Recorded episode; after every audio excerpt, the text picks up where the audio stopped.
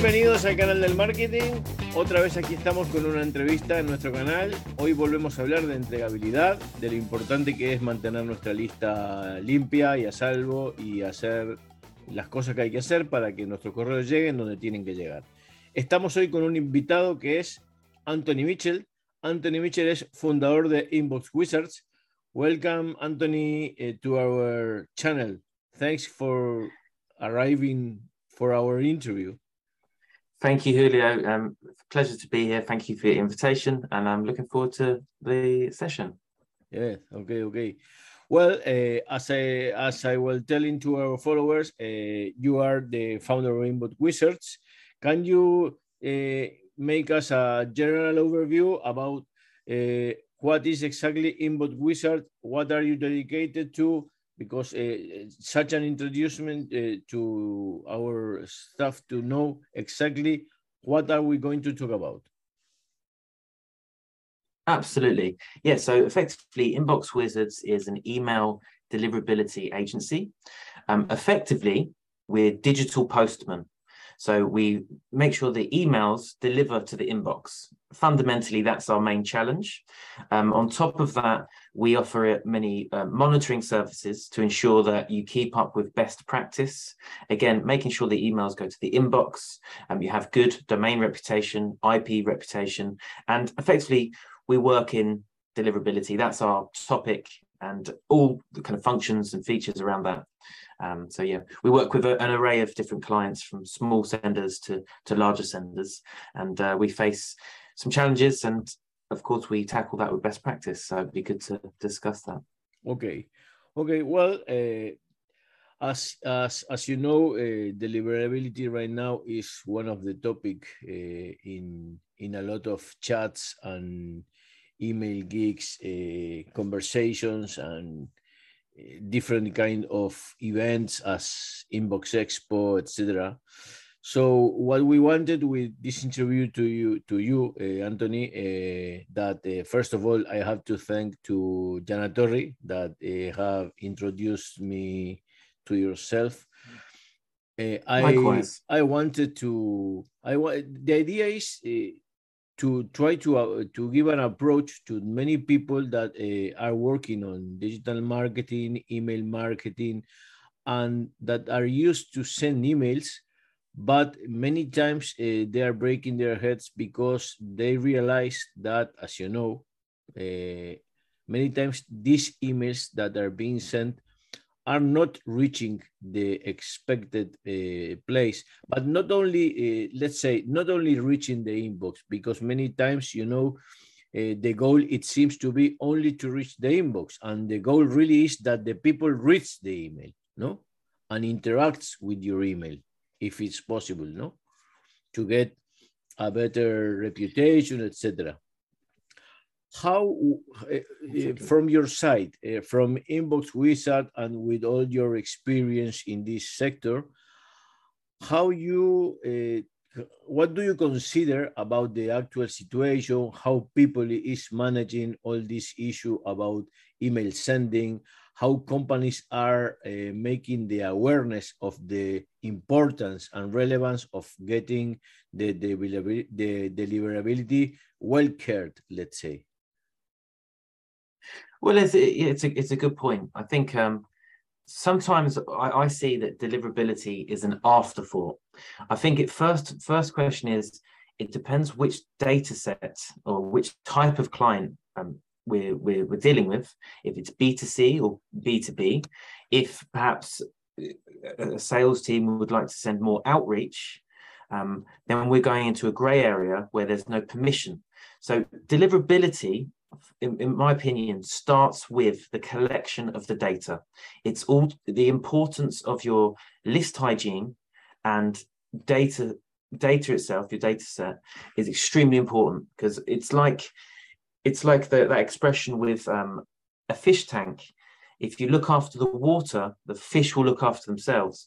If you start with with the right permissions with the data, fundamentally, with some best practice, of course, fundamentally you that's going to help your deliverability and improve your reputation.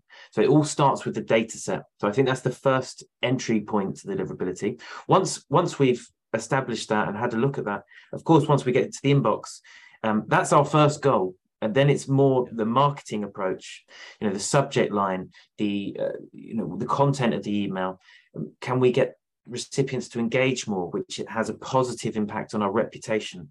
Um, so yeah, fundamentally data first, then of course um, your content and uh, best practice and uh, and whatnot. So yeah, I would say first of all, it's it's the data collection is the most important part. Okay, the the famous list, no? The, the famous list, list, exactly. Many people yes. uh, makes a, a form, makes a landing page.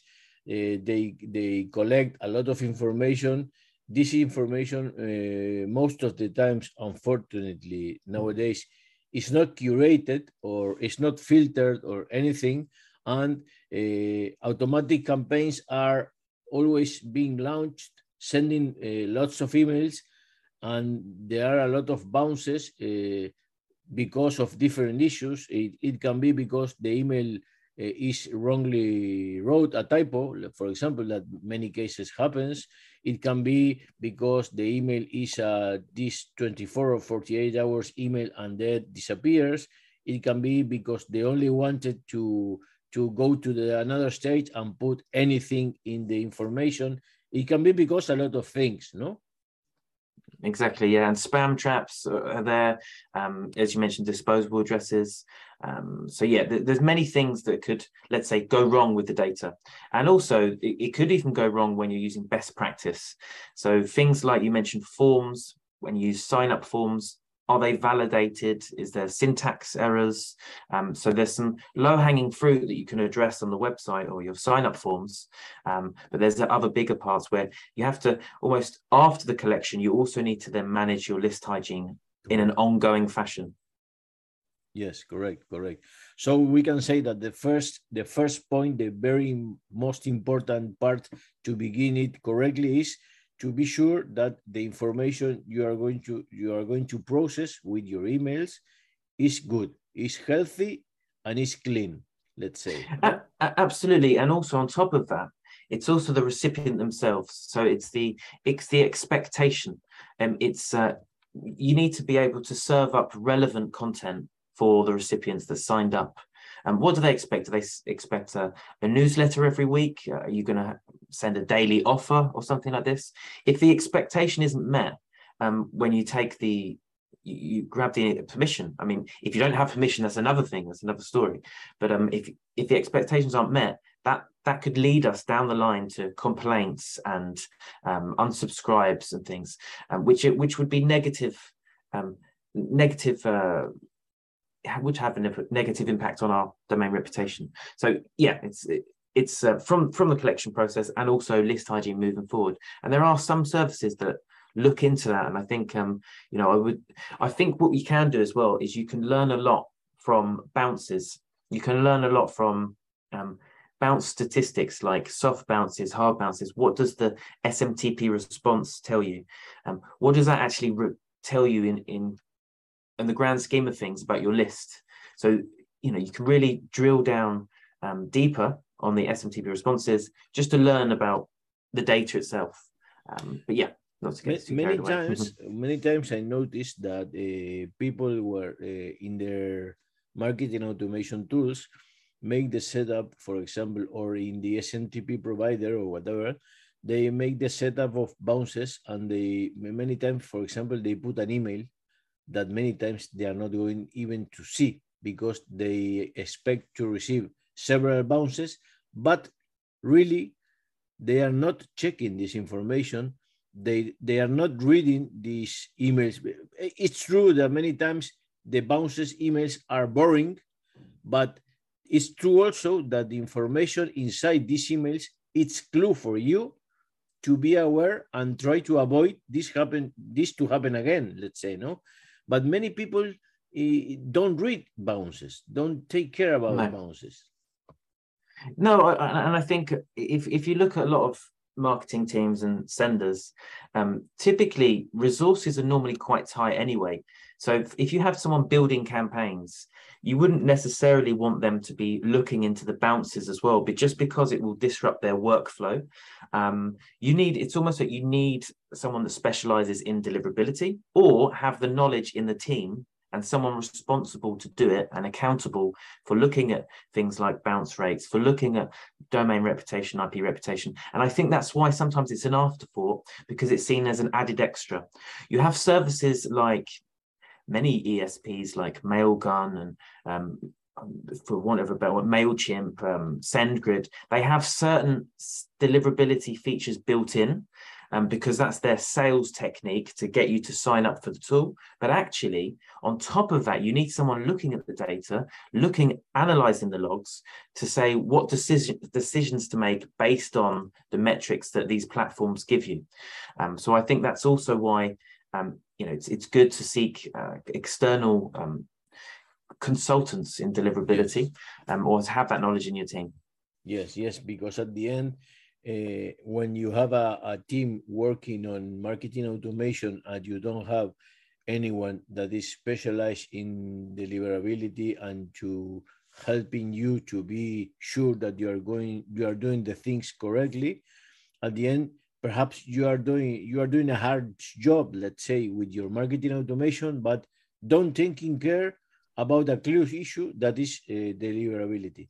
And it's true that right now is many people there is many people talking about deliverability but there are not too much experts uh, with full information really that can give you a, a, a very good photo or image of your status or your situation right now or what steps should be done to uh, get your goal let's say no? Absolutely. And i and i think um, how i would start coming into it let's say i didn't know anything about deliverability i would probably start with an inbox placement test. Um, you can still see where your emails are landing. Um, so these are seed lists, and you you test the campaign before you launch the campaign, and you see where your email lands in which inboxes. From that, you can already get some kind of impression of how successful your campaign will be. I think a lot of the times um, customers will approach me after the fact, after the fact that the campaign's been launched and maybe the opens and click-through rates are very low. So they, they think, oh, it can't be the marketing, there's another issue. Um, whereas, you know, if we if we try to install this into the teams from day one, we're going to have a lot is uh, our deliverability rate is going to be a lot more successful. So it's just about installing that into the process of campaign building and monitoring. Yes, yes, I agree. I agree. Because at the end, uh, I think that many times perhaps uh, getting a system from uh, one company or one freelance or whatever, from, but from outside, no, yeah. your universe, let's say, is more easier for them to see. Hey, listen, you are making a, a mistake in this or in that and perhaps you are not realizing about this issue. But if someone from outside comes and detects these kind of things, it will be much better for your campaigns and whatever to improve your deliverability and ensure that people is uh, receiving the information that they are expecting really to receive. No.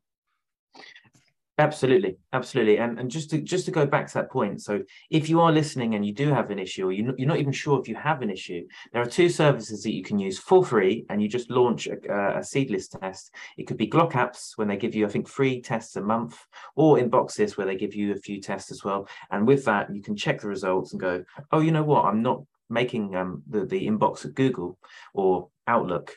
Um, now, maybe after these reports, when you have them in your hand, then you can seek um, a, some kind of assistance uh, externally or a, a, deliverability consultant. Yes, and Inbox yes. Wizards are here to help as well. about about the, the about emails. Let's talk a little bit about emails. You know that uh, nowadays uh, many people uh, that are talking about deliverability, about uh, how to construct your email, etc., are making reference many times to uh, the to having or not to having too much images in your emails because the image, these images can be uh, understood uh, uh, not something positive, let's say, from the uh, receiver side, no? So yeah, is, it, is there any kind of mm-hmm. policy or Sorry. procedure to to this kind of issues? Good question. I think um, ultimately, if you have a good reputation, we've seen that senders can tend to send more images in an email and still make the inbox. Um, having said that, there are some best practices and rules to, to follow. So typically, you should be looking at a good mix of um, images and text, a text HTML ratio um, as well as text image ratio. Uh, the images shouldn't be too large in size. You're looking at below 200 kilobytes each image. Other than that, because the overall size and weight of the email, if that's over, say, a megabyte, um, filters, especially if you're sending in volume, filters mm. will then start filtering your emails out. They think, oh, okay, is there an attachment in there that the images are quite heavy? Um, so yeah, it's good to have a text HTML, uh, good text HTML ratio and text image ratio. Um, but a lot of these things it, it is about testing. Um, so you, you know, it's good to have some kind of litmus test or just to see how does your campaign do. Um, just be conscious of the fact that there is a weight and filters are scrutinizing your content um, so yeah, that's that, that's what I would say. Make it as light as possible as your email. Um, if you're using images, then you can change the um, the format of it. Um, just don't use lose the quality, um, but do test inbox placement tests just to see where your email lands. I think that's my yeah. probably tips. I'd say yes, because uh, many times also what happens, uh, as you should surely know, is uh, you send an email and it's not the same uh, to being received by uh, 365 Outlook, for example, or Gmail, for example. Yeah, yeah. In terms of how it renders, oh, that's yes. yeah, that's another kettle of fish. So yeah, you, you there are services like Litmus and um, I, it fails me. There's another competitive litmus, not to name just litmus. Da, da, da. Okay, well you can see how it renders in all different ISPs and, and whatnot. Um, see if it's compatible in uh, mobile devices. This is this is important. Um, even uh, essentially for deliverability, after it's delivered to the inbox, you want as many engagements as possible, reply or forward or anything. Um, so you, you would you want the email to land how you would like it to be seen. Um, that is an important point as well. Yes. Yes, yes, because uh, at the end, uh, each each provider has their own algorithms and the, their way to in, uh, understand your email in one way or another way. And at the same time, many providers are going to reply with some information of why they are not accepting that email. Another other providers are not giving you any answer. They are not accepting, and that's all. You, correct. If you if you now if now we're talking about um, email deliverability, and I remember the the other service was email on acid to Litmus. Yes. Now we're yes. uh, talking back about email deliverability. It's true that there is some kind of best practice, and a lot of the ISPs are looking at the rules of the highway, the RFCs of the um, the internet, uh, and in particular the e- email. They're all kind of, um, I'd say they're they're looking at these set of rules, and they're all interpreting interpreting them slightly different.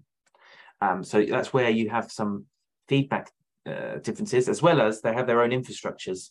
So, someone at Google, for example, they have a huge infrastructure. They can handle the amount of volume that they're being sent. But maybe a local ISP, um, for example, I'm not sure is Telefonica.es is that a local ISP? Yes. Um, maybe they don't have such a bigger team and their infrastructure can't handle the amount of volume. So you'll have a different response rate. You have different thresholds and limits, as well as if you do have an issue, sometimes in my role particularly, we'd have to reach out to a postmaster or a ticketing system. So you're always going to have um, perhaps a delay in feedback. So yeah, it's it's important.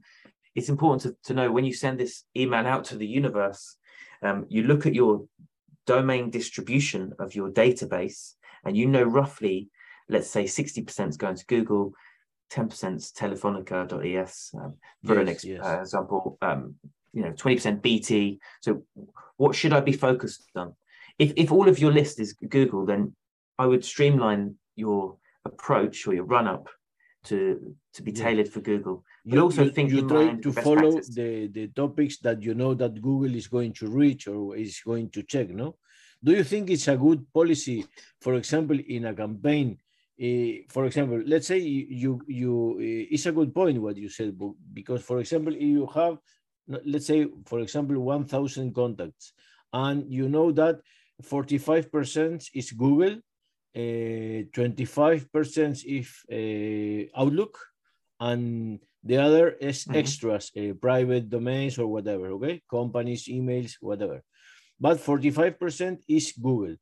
Do you think it's a good uh, policy, uh, it's a good idea to separate in the campaign and send only Google from one side and the other from the other side, for example? To separate well, it, per provider? It, it, it is a good question. I, my question in, in response is why would you do that? Um, you, you you can you can do it. I don't think it's necessarily. Uh, it depends what you're trying to achieve out of doing that, because I think there's there's when you're building campaigns, you can look at split run tests and segmentation for different ISPs and activities of different customers, and then before you know it, you've got about 20 different segments for one campaign. So I would be looking at from a different angle the workflow of that individual that has to do that, or if the email service provider can do that um, in a clever way with AI or something. So I would ask, why would you want to separate them? I think, um, you know, some, sometimes, let's say, if you have an issue with Google and you want to then start sending to the actives only, that can be a challenge to keep them in the main campaign. So you might want to separate at that point. Having said that, what I, our approach is, you know, looking at best practice and try to use the best practice in such a way where you cover the whole entire list. Um, yeah. If you do have a specific issue with an ISP, then that's where you you can look at potentially separating it if that is if that is the case. But um, I would try I would try and cover cover it all. Focus on the main domains such as Google. Yeah. Okay. Yes. Okay. Understood. Okay. Following the procedure, let's say yeah, you have sent the email. Uh, you have the you have a designed your email your email is ready you can send it the next step is uh, to uh, execute the campaign and uh, wait for results but uh, several things happens in the middle no for example bounces yeah well i'd actually take i'd actually take uh, i want to maybe we can have a, a working we can we can work we can talk this over the, the process of how it could be yes. in, in an email deliverability world. When you mentioned you built the campaign and then you launched the campaign, how about we build the campaign and on the testing part part, when we test it to see how it looks in different environments, let's also test where the campaign lands. Let's see before before we launch the campaign to our entire list. Let's see if it um, goes to the spam folder at Outlook. Let's see if it delivers to the inbox at Google. So I think at that point there, now it is it is some resource and effort. But having said that, you know, you don't want to send out a campaign not safe in the knowledge that it's going to make the inbox. So I, would I would put that into the process somewhere. Um, a seed listing test, um, even if it even if it's just initially, even if it's just to say, okay, before we sent that campaign, um, you know, fifty percent went into the junk folder, and what we noticed is after we launched the campaign, the open rates were down. Um, we do actually look like we have an issue delivering to Outlook, and then you can address that. Otherwise, you're not going to get a, a, clear read of what's really going on. Um, so that's what how I would I would put that into the checklist. Let's make a checklist, Julio. Let's let's let's uh, you you have commented several times the seed list. Okay. Yeah. Uh, is it there any kind of uh, agreement, uh, pol uh, policy about what percentage of your big list should be this seed list? Good, good question. And and on the topic of seed listing, um, there was an article that I I um, co-authored um, in, in, regards to when when should you send to the seed list. So one actually you can do before the launch of the campaign. You can include a seed list during the campaign, and after you can also test with a seed list. Having said that, you don't want to bombard these seed lists too much. They are mailboxes made um, to test for testing purposes, but nevertheless, you don't want to send one campaign four or five times to the same seed list. You want to try and reduce that as much as possible. So only only use it when you need to see the results. Um, it depends on your domain distribution. So let's say I, I would say the fewer seeds that you use, the better, because some services uh, even deliverability services, they might use a seed list with 600 addresses. And out of those 600 addresses, then there could be 80 to Google or 80 to Outlook or Yahoo. Um, I don't think that's necessary best practice. Um, you know, filters can see that. I would use a smaller seed list if, if possible. Okay, okay. So uh, the, the, the truth is that the seed list uh, has a uh, one specific objective.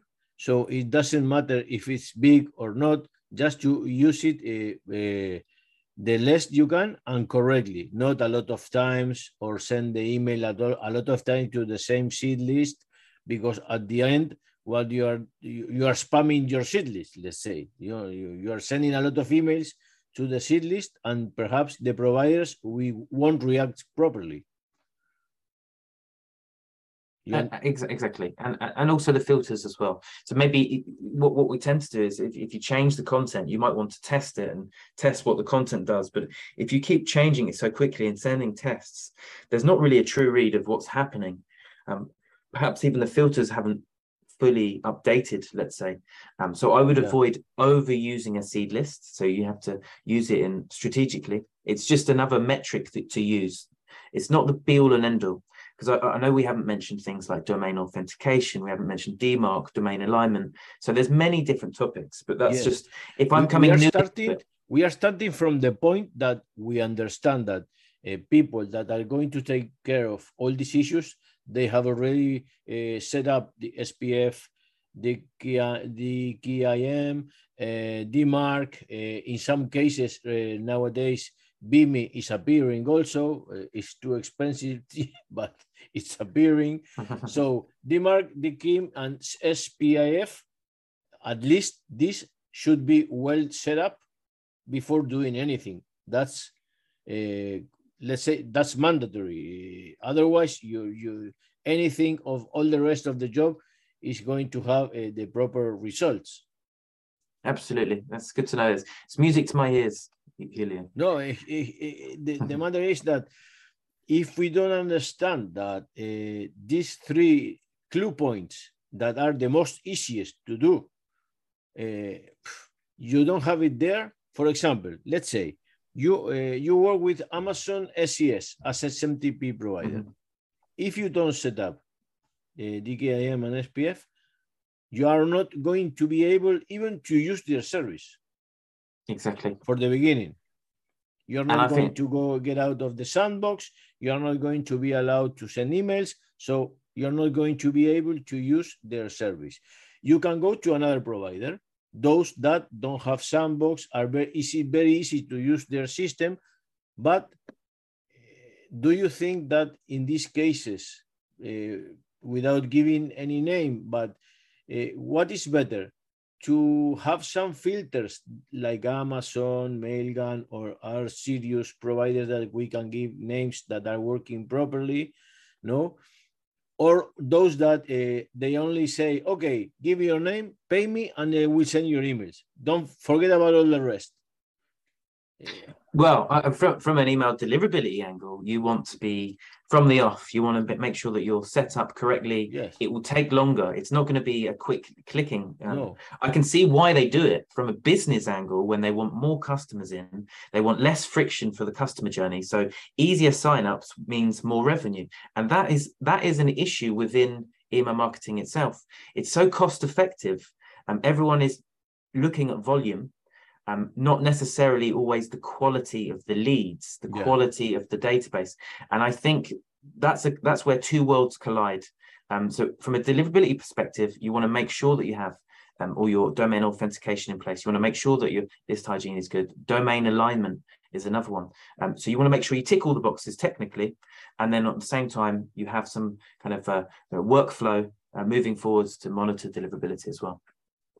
Okay, I think you have a, a lot of information in this big scenario because it's, I think it's something that is big, is getting bigger, and at the same time that people is uh, being uh, uh, having this information and being able to find a solution, uh, contract uh, some uh, specialist or whatever.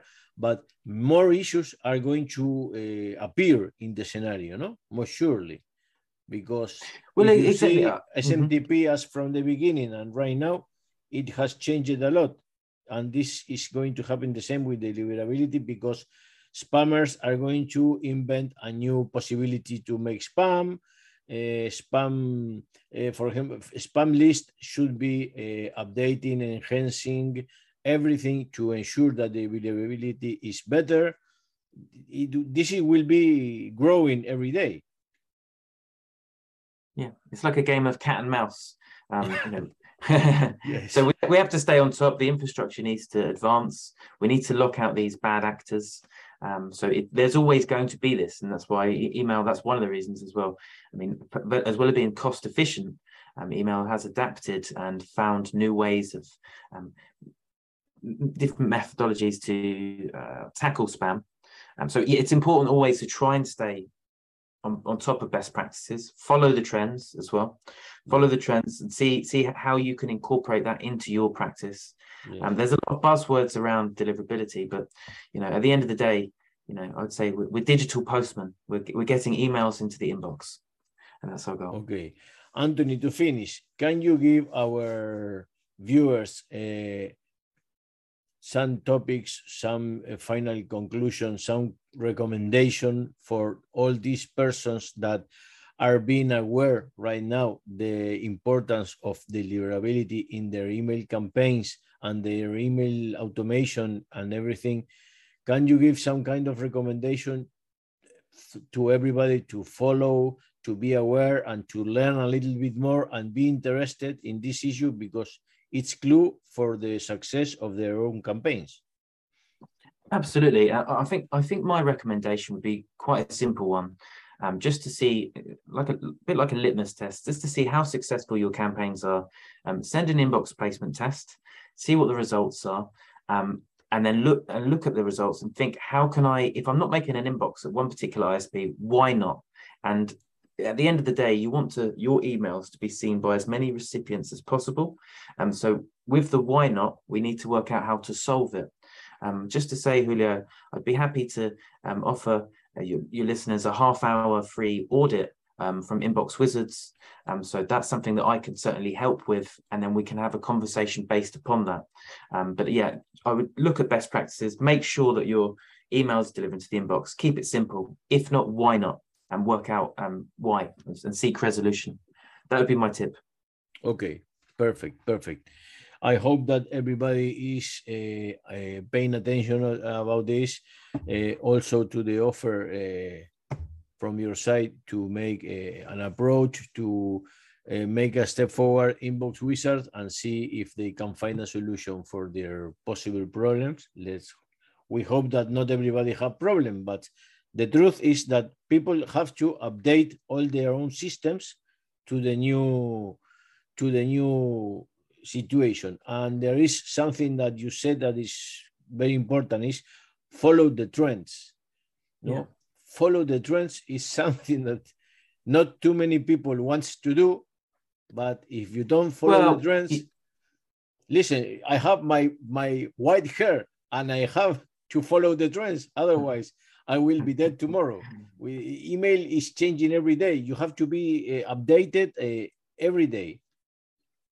I would say absolutely. I would say one person in your team that should be one of their objectives is to make sure that they're keeping up with the market. Let's say yeah. don't get left behind. That's what I mean. But sometimes you can actually fall down if you follow the trends. You know, I know yes. the whole concept of being a sheep, etc. But you want to take the goodness out of what Correct. the good technology. Yeah, correct. Okay, Anthony, I thank you very much for being with us today. I hope we can repeat it in the future because this will continue growing and changing surely. So uh, we can see Absolutely. how Inbox Wizard uh, continue growing and progressing. Okay. Uh, I hope Thank this you. information is good for, I am sure about that. This good for all these people that are seeing right now this interview. And well, and I hope to see you. Do you think you are you planning to come to the Inbox Expo in August to Valencia? Um, not just yet. So I, have got a few holidays my side. Next year, I would love to go to the morgue in Dublin.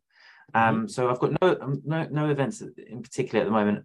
There's a morgue in London now. Just so happens I've got to travel on Wednesday. But um, yeah, I would love to go to another event in the industry. And how about yourself? Are you going? Okay, I don't know. Yes, I am at Valencia, so I'm sure that for Inbox Expo I will be present.